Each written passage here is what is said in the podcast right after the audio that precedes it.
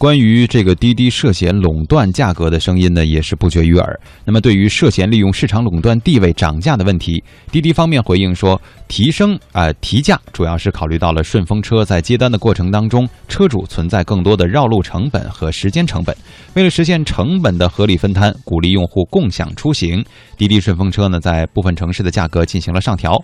而且他们认为这将有助于共享出行行业的健康发展。当然了，这里面也有专家的观点。专家认为，连续涨价，滴滴已经背离了最初的共享发展理念。那么对此呢，中国民航干呃管理干部学院航空运输服务研究所的所长邹建军先生也对此进行了分析和解读。我们一起来听一下。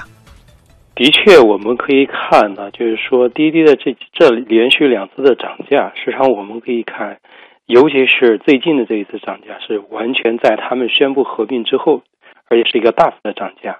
所以在这种意义上讲，我们很多人不能就是说简单的去把它解释为说这就是垄断惹的祸，呃，可以这么说。我个人认为这的确是垄断惹的祸，但是我们可能要思考另外一个问题，就是说滴滴出行它和我们的出租车这样的一些，就是包括我们所说的这个公共服务，它到底是个什么关系？那么，这个在这个思考这个关系里面，我们不得不回答一个问题，就是说，滴滴出行需不需要接受监管？我现在我们现在讨论的可能不是简单的说他们俩合并的这样的一个所谓的商务监管的问题，我们所说的就是说，它的这种定价权这些东西是不是要接受监管？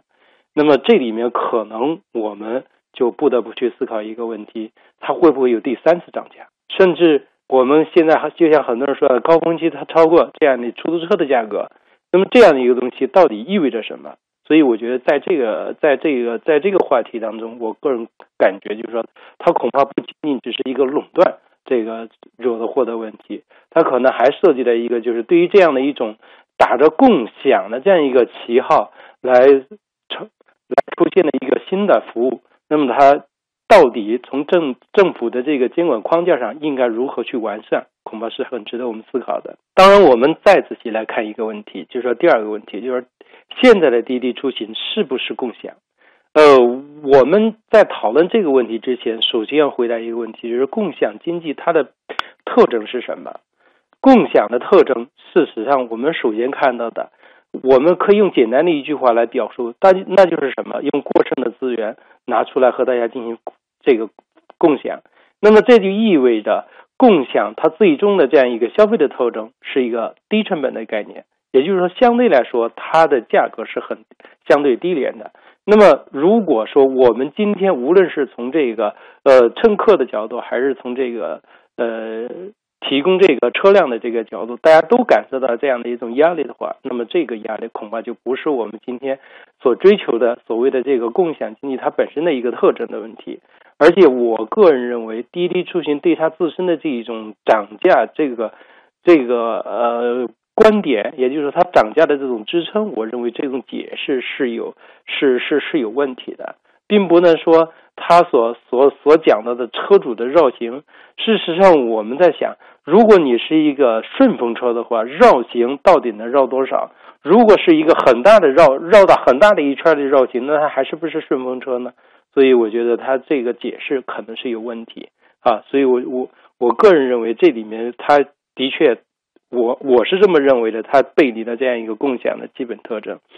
那么，事实上，在为什么会出现这样两个概念？就是一个它是垄断，另外一个共享，它已经违背了当初的事实。我觉得还有一个问题，就是我们在所谓的这个互联网加这个风口上面，不管是当初的优步也好，还是现在这个滴滴也好，他们在当初所使用的策略，实际上本身就是一种不正当竞争的策略。那么，他之所以要采取那种策略，我觉得这里面，首先第一个问题。他们都想占住这样一个所谓的入口问题，也就是说，希望自己有一个庞大的规模。这个规模首先是车辆的规模，然后是有一个小呃用户群的规模。这个规模在他们这样一个大量的补贴进入之来，确确实实，它不仅仅只是给他自己带来的规模的概念，而且事实上我们可以看，它甚至扰乱了我们所说的公共服务的是这样的一个一个基本的市场结构。那么在这种情况下面，如果它后面就是说在前期它他接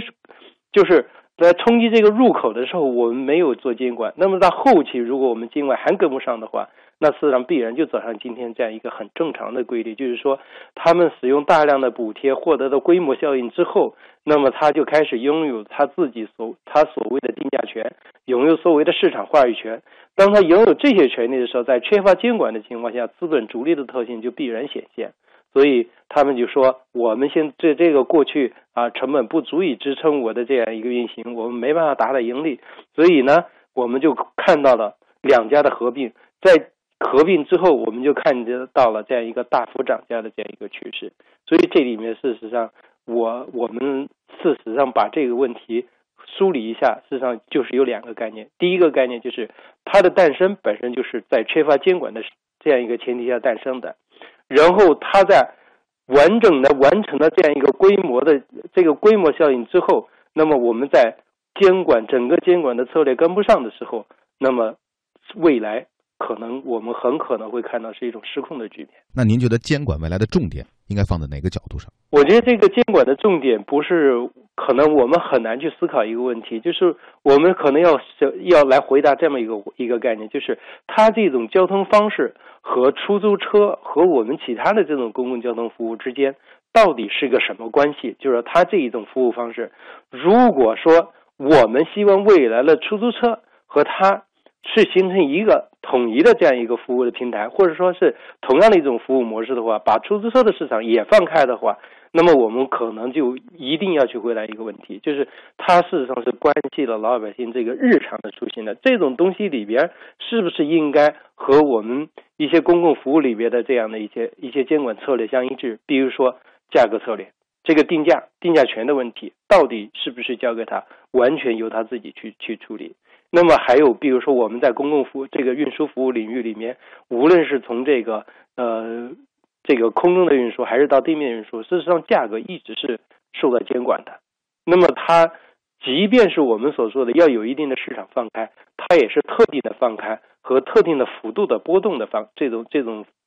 这种放开，并不是这样的一种，就是说你你随心所欲的一个企业就只直接完成了它的一个定价权。事实上。这个企业并不是过去我们看到的那种企业，它只是在某一个市场上它的作用问题。现在这个企业已经是出现了，我们可以看到，在整个国家这个大面积的这样提供服务的这个这样的一种市场上，那么它意味着什么？我觉得，所以我们我们可能要反回归到一种公共服务监监管的角度来来思考它的问题，尤其是在价格策略上。嗯，也就首先定性了，它提供的还是一种公共服务，并不是一个商品性的一个服务。在这个角度下再来考虑监管的主体呢，是由发改委还是由运管部门呢？你觉得哪个更更合适一些？我觉得这个我们就很难回答了。事实上，既我觉得，如果从我们现实来讲，运管部门这个价价格监管部门，可能他们都在里边要共同的去承担一个责任。你比如说，现在他的顺风车，他的顺风车到底是顺风车还是我们看到的所谓的黑车？嗯，这个问题可能大家也争论了很久。那事实上，这个里边鱼目混珠的现象是是一定存在的，而且确确实实也是存在的。那这个界限呢？你觉得，如果先解决这个小的界限，把顺真正的顺风车和您说的这种呃黑车，怎么来能够全